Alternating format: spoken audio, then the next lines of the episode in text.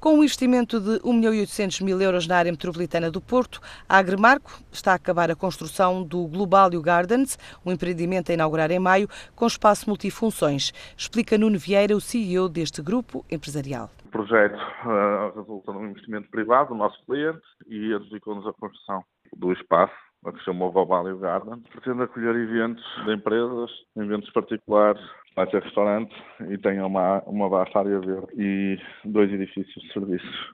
É um investimento de, na ordem de 1 milhão e 800 mil euros, multifunções, com a uma envolvente exterior de referência, tem um pavilhão com capacidade para cerca de 300 lugares e tem ainda um edifício de serviços mais pequeno para o tipo de eventos mais pequenos e está dotado com uma cozinha que lhe permite confeccionar qualquer tipo de, de, de refeições necessárias preparar.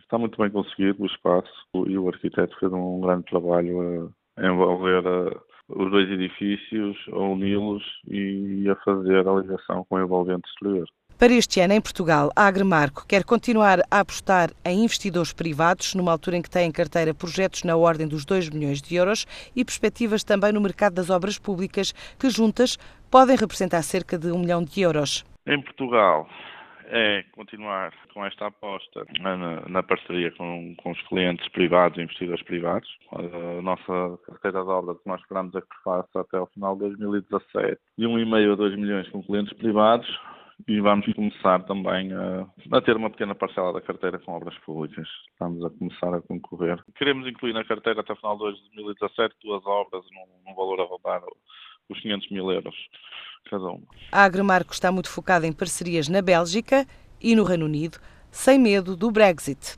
Continuamos com a, com a aposta que já tínhamos, não vamos mudar a linha a Bélgica sempre a crescer, mas à boleia destes projetos na Bélgica. Estamos já em negociações comerciais para, arrancar, para, para orçamentarmos os primeiros projetos que esperamos que surjam já este ano. Até junho, julho devem surgir os primeiros projetos no Reino Unido. Em stand-by está o mercado do Peru após uma fase de prospecção de mercado.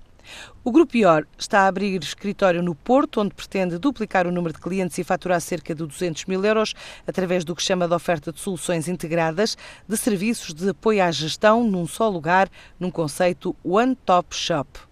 É um grupo sediado em Lisboa e com uma unidade em Cascais que conta com uma carteira de cerca de 1.700 clientes. O ano passado registrou um volume de negócios de 4,3 milhões de euros. A Embratur arranca hoje com oito dias de promoção das festas juninas em Lisboa, depois segue para Paris e outras capitais europeias.